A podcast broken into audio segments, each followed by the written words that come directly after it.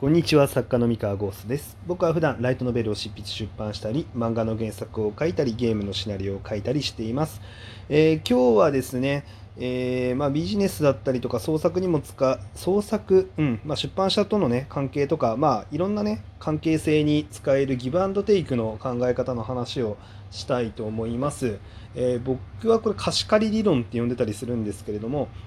え、っとまあビジネスとかでの、まあ、人間関係だったりとか、まあそのまあ、いい関係性をどうやったら築いていけるのかっていう話を、まあ、したいと思います。えー、まあ今回ねあの僕その YouTube のコンテンツを始めたりとかするに際して、まあ、いろんな、えー、っとね、あの今まで、まあ、業界でね真面目に頑張ってきたあのことで得たつてといいますか、まあ、例えばその、えー、っと声優事務所さんと、まあえー、関わりができたのでじゃあちょっと声優さんにお仕事依頼できたりしないですかね？って相談を持っていけたりとか、まあ、あとはその動画の、えー、編集というかディレクションの、まあ、ことを教えてもらったりとか、まあ、YouTuber さんから、まあ、YouTube で活動する上で気をつけなきゃいけないこととかって何かないですかね？みたいな話とかを、まあ、教えてもらったりとかっていう形で、まあ、いろんな、あのー、テイクをね、あの、しあのしたという、まあ、テイクをしたというか、まあ、要はその、いろんな人に、まあ、借りをね、あの作ったと言いますか、まあ、借りを作った うん、まあ、要はその、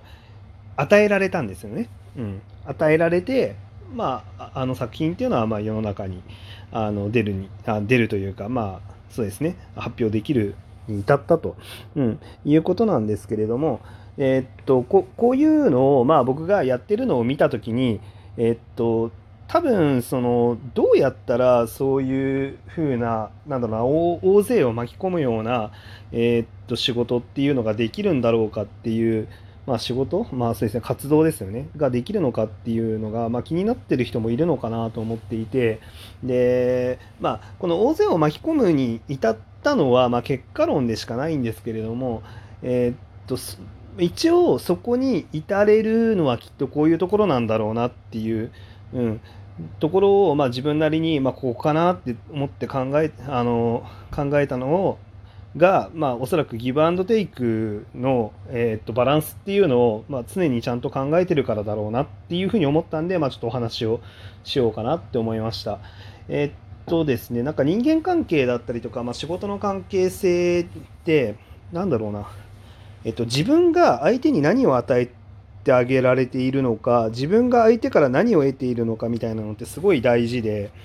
えっと、このバランスが崩れると人間関係ってうまくいかなくなるんですよね。ま例えばその自分がその相手に多く与えすぎちゃってる場合要はひたすら相手のことに尽くして尽くして尽くして尽くし尽くしてるんだけれども相手から実は何も返ってきてないっていうことってあるんですよ。でこの関係性って実はその破綻する関係性であの例えばですねあのこれ夫婦関係とかあの恋人関係とかでも同じなんですけれども片方が相手に尽くしている尽くしているけど実は何も返してきてないっていう状態ってあってその状態の夫婦とか、まあ、恋人関係って破綻しやすいらしいんですよ。うん、そう要はその自分がこういくらこんなに与えてるのに何も返ってきてないっていうあのなんだろう事実っていうのが、まあ、やっぱり不満として見えないところで蓄積されてってるんですよね。でそこでどっかで決壊すると。うん、でまああとはその受けあの与えられてる側もその与えられてることが当たり前になっちゃってなんだろうなそのそこにありがたみを感じなかったりとかその与えられてるっていう意識をしなかったりとかすると、まあ、やっぱりバランスが崩れるわけですよね。で逆にその与えられっぱなしなのもやっぱりダメでまあ永遠にこう貸しあの何て言うんだろうな借りまくってる状態ですよね。うん、借りまくってる状態も、まあ、当然破綻しますよねそれはね。うんそうそうそう。与えまくってる状態もダメだしもらいまくってる状態も、まあ、あまり健全ではないと。一番いいのはその与えたんなら与えた分もらった方がいいしもらったんならもらった分与えた方がやっぱり健全に、まあ、人間関係っていうのは、まあ、あのできるよねっていう。で、まあ、仕事の関係とかもまあ同じかなっていうここのバランスをま意識しなきゃいけないなって思ってます。はい。えー、っとまあそうだね。まあ、具体的にどういうふうに意識するのかなんですけどもこれ本当に肌感覚でしかなかったりとかするのでなんか難しいんですよね。例えばえー、っとですねそのこのギブアンドテイクのバランスが崩れる人の特徴って多分ねあれなんですよその自分は何も与えてないなんて思ってないと思うんですよねおそらく。えー、っと自分は与えてるつもりになってるけど相手に与えてるって思われてないとかなんかそういうこともあるんですよ。あの例えばそうだなうーんとまあすごい、まあ、一生懸命毎日その料理を家族のために作ってますみたいなあの人がいた時にその毎日料理を作るっていうことがまあそのなんだろうな与えてるんだよってことが伝わってない場合とかもあるんですよね。そうで逆に相手もその料理を作られるっていうものをあのその料理を作ってくれてるっていうあの与えられてる感覚はありつつも逆にその本人も与えてるっていう感覚があった場合その人の中ではギブアンドテイク相殺されてる可能性があるんです、まあ、これがすごい分かりやすいのがその夫婦関係ですよねあの夫がその仕事をしてあの稼いで、まあ、それを家にも、ね、家にお金を入れますと。うん、それで夫側は与えてるっていうふうに思ってるからその奥さんがじゃあ家で料理を作りますっていういうのを与えられてるんじゃなくて、まあ、そのギブアンドテイクがここで相殺されてるよねって、まあ、旦那さんは思ったりとかしてるわけですよ。で奥さん側もあのそれをあのギブアンドテイクだねって思ってれば実はここで相殺あのお互いがその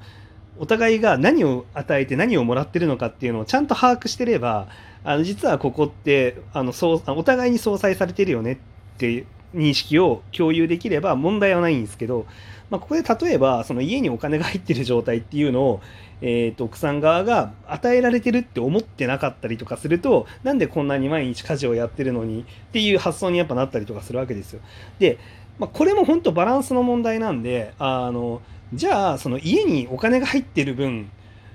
よりもあの家事にこんなにあのなんだろうな尽くしてる方が自分の与えてるものの方が多いよねっていう感じがしてるんだったらじゃあもうちょっとだけあのちょうだいよっていう感じのあの交渉をしてあの前に進まなきゃいけないと。うん、だからその自分がちょっとでもあらなんか不均衡を感じてるんだったらそれを素直にアピールした方がいい。うん、でアピールしてで相手がそのなんだろうなえそれって不均衡だっただったんだって、まあ、気づいた時にじゃあ相手が相手側もほんどういう感覚なのかっていうのをちゃんと素直に言うと、うん、それは不均衡じゃないのではみたいな、うん、いやこれは均等だよねっていうふうに相手は思ってるかもしれないんででそこの互いの考え方を調整して、まあ、バランスを取るっていうのが、まあ、すごい大事なのかなと。でこれはもう本当にあのその人の許容量というかその人が何を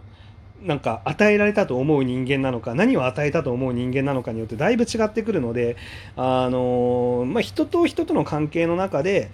まあ、本当にその相手によって変えなきゃいけない部分なんですよね。これをやったら十分だろうみたいなっていうのって万人に共通するわけじゃないんで、まあ、例えばその僕の場合はじゃあ複数の出版社の編集さんがいると思うんですけど、まあ、いると思うとかいるんですけど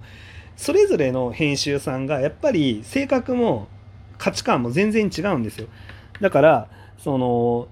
この人は例えばその締め切りを守っただけですごい作家に与えられてるって考えるタイプの人と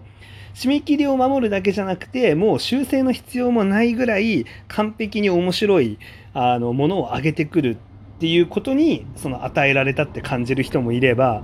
いやもうなんかあのあの企画のやり取り、もう本当会話してくれるだけでありがとうございますっていう人も中には多分いるんですよ。うん。わかんないですけど。あの、で、それってやっぱ人によってそこの敷地、敷うん、ま、そこの敷って違うんで、あの、この人はこうなのかなって考えながら、まあちょっとやり取りを密にしていくっていうのが大事なんですよね。で、これを丁寧に丁寧に、まあ、いろんな人と組み、あの、重ねていく、積み重ねていくと、まあ、結果的にいろんな人と信頼関係を構築できて、まあ、結果的に、まあ、こういうあのなんか僕こういうことやりたいんですよ頼っていいですか？って言った時に助けてくれることがまあ多いっていうことですよね。そうそうそう。まあまあ別に仕事関係だけではなく、まあ、結構この貸し借りの、えー、と理論というか、まあ、バランスっていうのをまあ意識しながら、まあ、生きるっていうのはすごい大事なのかなっていうふうに思ってます個人的に。はい。えー、これね、難しいですよね、でもね、人間関係なんで。あの、もちろんこれ僕も今まで付き合ってきた人全員と、あの、うまくやれてると言ったら、まあそんなことはないんで、ないし、まああとはその、なんだろうな、あの、表明してないだけで、まあ不満持ってる人っていうのもたくさんいると思うんですけれども、えー、まあ、割合ね、まあ、こういう何か始めようっていう時に、まあ、これこれだけの人がまあ助けてくれるっていうのは、ままあ、あのー、それだけ、まあ、こっちからも、まあ、いろんなことをまあ提供してるっていう、まあ、ことの裏返しかなっていうふうには思ってるんで、まあ、そこは良かったなって思ってます。で、えっとですね、まあ、うん、難しいんですけど、まあ、こういうふうに、まあ、自分が与えすぎてないか、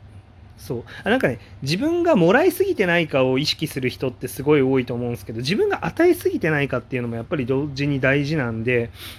あのメリットを与えてくれてもらえてないんだったらこっちから相手にメリットを与えすぎるっていうのも実はあんまり良くなかったりとかもするので、まあ、そこのバランスですよね、